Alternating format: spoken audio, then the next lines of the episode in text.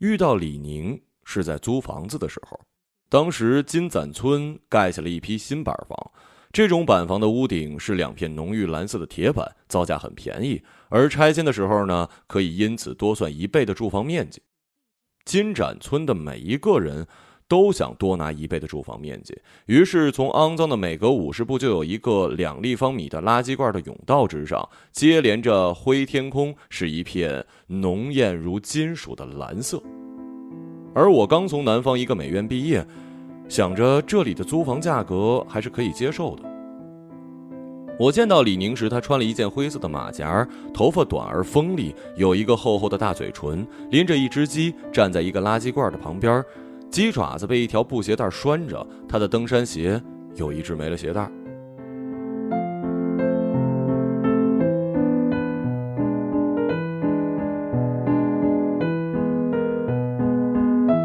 这是啥呀？嘿，路上抓的。李宁拎了一下，鸡咕咕的叫起来，紫色的冠子垂着，摇晃着。别人养的，你怎么敢抓呀？李宁厚厚的嘴唇扬了扬，笑了起来。他带着我在凹凸不平的小道上走着，穿过一个个蓝房顶。我看到一扇窗户那儿挂着几条底裤跟一串螃蟹，然后穿过一个院子，旁边一个低矮的炉子上架着烧水壶，一股臭椿树的味道。我也是刚来，看见那个电线杆没有？我刚转过来的时候，这只傻逼鸡就立在那儿。我过去，它就往后跑，结果后面有只狗。愣神的胆儿，我就把鸡给抓了，真他妈爽！这种散养的吃垃圾的鸡肉贼好吃，真他妈爽！看着李宁的背，那只鸡在颠簸之中并不好受。房间非常大，有两间大卧室，客厅有四米高，还有一独院。其实这都不重要，重要的是房租可以一个月一个月交。房东给我们讲，这独院呢在四周不好找。客厅，客厅有向阳的一扇小窗户。这也不重要，其实什么都不重要，重要的就是房租可以一个月一个月交。李宁直接把鸡扔到院子，我回到小旅馆取了两个行李箱，当夜就搬了过来。而李宁的包裹有很多，他打算第二天租车运来。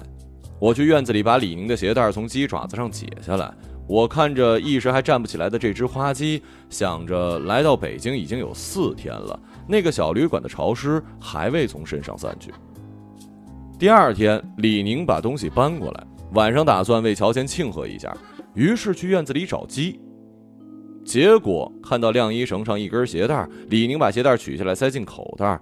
我说：“这鸡晚上总是叫，吵得我睡不着。”李宁当天晚上跟我讲，他们家呢是养藏獒的，有一个厂的藏獒。他讲的兴致勃勃，让我觉得一切都是假的。也许他家里养的是藏獒，但最多也就两三只。但也许我想的是错的，因为李宁很快就开始创作一幅大画，是几只藏獒围着一个藏民，藏民在跳舞。那张画很没有水平，藏民的脸是歪的，画摆放在一进客厅就能看到的位置。每次我一走到客厅，看到的就是一群藏獒围着一个藏民，藏民的衣摆飞舞。我觉得这张画很烂，但会经常看它，觉得哪里有一些奇怪。也许奇怪在为什么我一回家就要看到五只狗。金盏村垃圾味道四溢的胡同，到处都有那种长不大的土狗。当你走在那条高低起伏的土道上，会有野狗跟着你，你跺一下脚，狗就跑了。而回到家，我看到那五只扭曲的藏獒，它们就一直在那儿。我跺一下脚，只听到回音。我又不能跟新舍友说：“你画的太烂，收起来吧。”从南方的美院毕业之后，我画了几个行货，其中一个已经很出名了。出名的意思是我又画了这一张很多次。最初那是一张壁画，一栋类似于天安门的建筑，场景长满了小黄花，后景有大树。后来改了很多次，才终于准确地画出了前景是野菊花，后景是白杨树。此画中央有一行红字，写着“延安人民欢迎您”。我总是把字留在最后写。我从没想到毕业之后第一份职业性的工作是画半个世纪以前的壁画，也没想到第二份、第三份工作也是不同大小的“延安人民欢迎您”。我赚了一笔钱，但这跟我想要的好像不太一样。我时常在睡梦中感受到延安人民欢迎您。假如这是真的，那我也可以到延安去租一个独院便宜的房子，因为那里欢迎了我。我想着，也许李宁的藏獒图也是一张已经画了许多遍的行画。这张画摆放在从云南进入藏区的某个小镇，最后要加上一行字：每个驱车进入藏区的人民都会看到那诡异的舞蹈。而我还有一个朋友，他的那张职业画是一个毛泽东头像。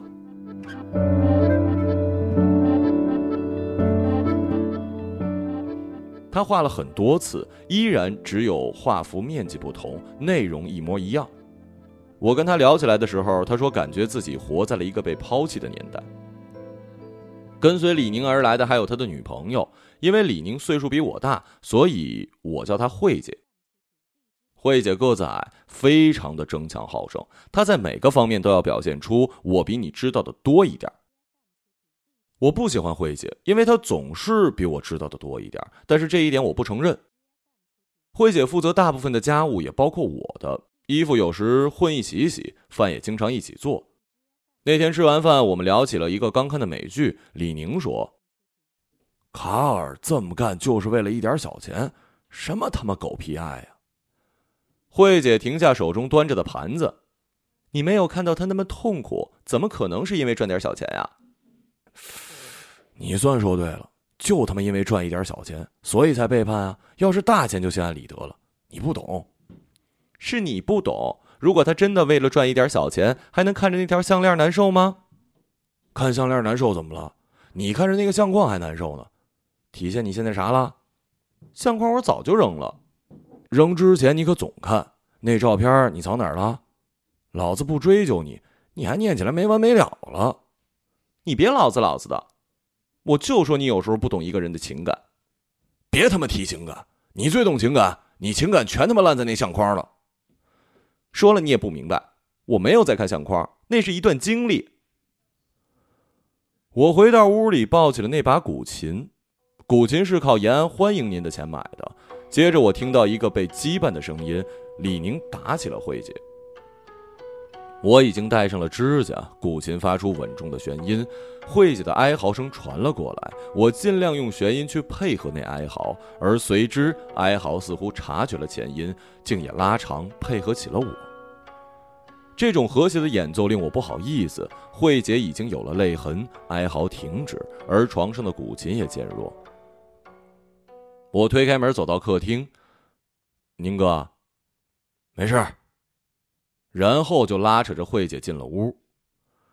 我站在空荡荡的客厅，看到那张藏獒图，心里想着这张画为什么这么使。不一会儿，我便听到了慧姐的呻吟，而我的古琴已经配合不了这呻吟了，心烦意乱。第二天，李宁出去喝酒，慧姐下班之后做了两个人的饭，期间慧姐一直数落李宁的不是，我便听着。随后，我为了开导慧姐，就说每个人的性格都有缺陷。宁哥虽然粗暴，但不代表他不讲道理。喜欢说大话也不是什么太要命的事儿。慧姐点头。然后我去走廊的另一侧画室里画画。过了一会儿，背后传来慧姐的声音：“这缕烟是什么意思？为什么盖着所有的路啊？”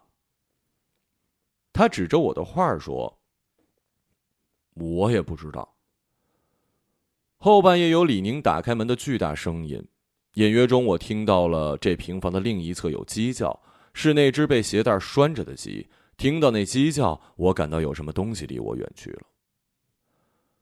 我在湿润的南方待了四年，房屋里的霉味后来成了一种令人安心的气味，霉味儿跟松节油混合在一起，是一种浓郁的香气。而此时此刻的房间只剩下了干瘪的松节油的味道。那鸡叫在黑夜里压抑的像是一个核桃被挤压掉。李宁再看到我的时候，脸色有些不对。我当即想到慧姐把那些有关性格缺陷的话传达给了李宁。我想着自己也没说别的，没说你其实就是一个自以为是的废渣啊。李宁表达他的不满，就是把餐桌搬回了自己的屋子。但是过了一天，餐桌又搬出来了。我不知道他是不是因为嫌餐桌在卧室太碍事儿。我立刻给家里买了两桶食用油。于是我们仨又在一个饭桌上吃饭了。李宁说起了他的最新创作计划，是画一幅关于玉树地震的大画。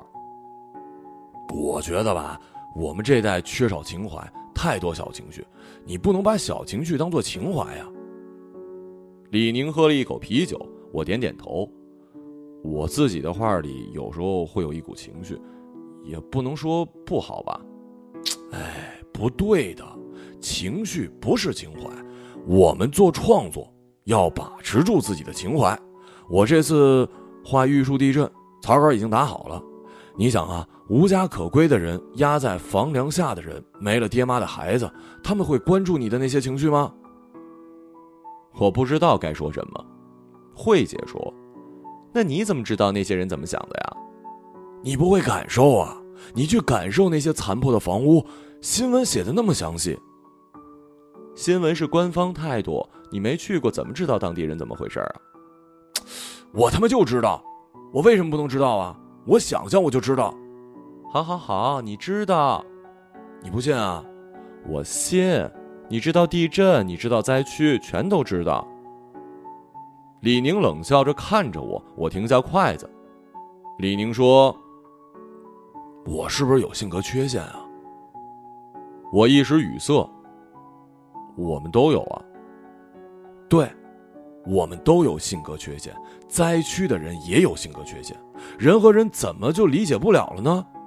能理解。李宁跑回房间，拿出自己的草稿本，先给我看。这个力量肯定是有的。我要画出手挣扎的感觉，手指里全是你，挣扎，生命的挣扎。我点点头。新闻照片也是这样。李宁把草稿扔到了慧姐脸上。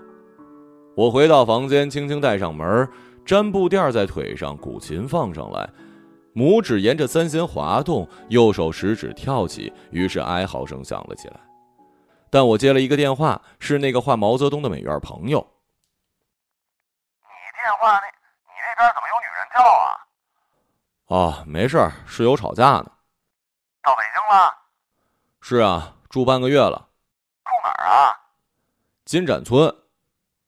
对面沉默了一下，我说：“你最近忙什么呢？”我接一大活，想叫你一起干什么呀？四米乘三米的毛泽东，有兴趣吗？兴趣吗？我就不该这么问。给的钱不少，我都画了十几次毛泽东了，实在不行了，我现在觉得自己长得越来越像他。像谁呀？算了算了，你这句话什么呢？延安欢迎您。对面沉默了。我有时候觉得我们都要完蛋了。趁早都地震大家都完蛋得了。你知道自然灾害有多可怕吗？知道啊，小学我那儿发过洪水，我被冲到学校里。你知道吗？隔了他妈两公里呀，我给冲到校门口，抓着后门，后来被救了。李宁把慧姐拖进了屋，我还听到地震地震的叫喊声。早知道现在要画十几张十平米的毛泽东，我那时就不抓那小门了。我接。你发来日期，我算算。行，以后画延安的你也可以找我呀，咱俩换换。我告诉你，就是这么完蛋的，都他妈完蛋去了。挂了电话，我收到短信通知我后天要去杭州。李宁推开我的门喝酒去不去啊？算了，我刚接了活要起草稿呢。李宁扔了烟，踩了一下，别给他解开啊。然后向大门走去。过了一会儿，我听到慧姐的叫喊声，那是一种似曾相识的声音。我急忙跑过去推开门，发现慧姐被捆在床上，床单皱巴巴的。慧姐想用嘴咬那个绳子，她就是个人渣。我站在原地，慧姐晃了晃被捆在床头的手，我走过去，发现捆着她手的是一根鞋带。我开始解那个扣子，尽量挪动身体不碰到慧姐。慧姐说。她说：“她要带你出去嫖。”扣子系得非常紧，几个疙瘩团在一起。我把手肘撑在枕头上，手腕弯得厉害，头也顶在了石灰墙上。于是我直接提起了膝盖，跪在床上，腰就开始酸麻。慧姐的呼吸喷在我脸上，带着一股自来水的味道。于是我屏住呼吸，一边费力的扯着绳子。我用余光看着这个不怎么漂亮的世俗女人，她曾经愚蠢的出现在我身后，问那缕烟是什么？你为什么不跟她出去嫖啊？我什么都知道，我知道她去哪儿。这村子里乱七八糟的。我终于大大的吐出一口气，深深呼吸着。慧姐闭起了眼睛。我为什么要跟他来这儿啊？慧姐说：“那股自来水的味道更重了。”鞋带解开了，我想撑起身体，但慧姐一下子抱住我，她的一只手伸进了我两腿中间，用力的一抓。我再次想起了那缕烟遮盖所有的道路，以及南方发霉和松节油混合在一起的味道。原来那就是普通的自来水的味道，是所有普通事物，是延安欢迎您。而贴着天花板的那扇窗户上站着一只鸡，它注视着我，让我又感到有什么东西离我远去了。那是一种萧条到毁灭的感受，但我知道第二天起床之后就不会再有了。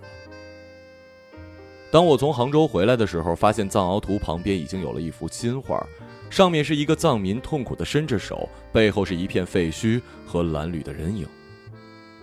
那不合比例的人体构造和灰灰的调子，正如报纸上的新闻图片。那片烟和我画中的烟用的是同一种手法，遮盖住所有的道路。而李宁跟慧姐已经不再吵架，因为慧姐已经怀孕了。在这之后，他们有了一段从未有过的平稳生活。慧姐不再觉得比别人多知道一点是重要的事儿，李宁也不再强调他的愤怒。奇怪的是，当他和平之后，我才多多少少了解了他的愤怒。我甚至想打人，但也许除了自己的女人，谁也不能打。我们吃饭，然后慧姐上班，我跟李宁画画，有时三个人一起打打扑克。那张关于地震的油画完成之后，李宁说他们要搬走了，在老家买了房子。我看着眼前这个我所讨厌的人，以及我更厌恶的他的女朋友，他们两个人之间有一种幸福感，那是只有在电视剧才能看到的虚假幸福感。但是我又有什么资格去判定这是真是假呢？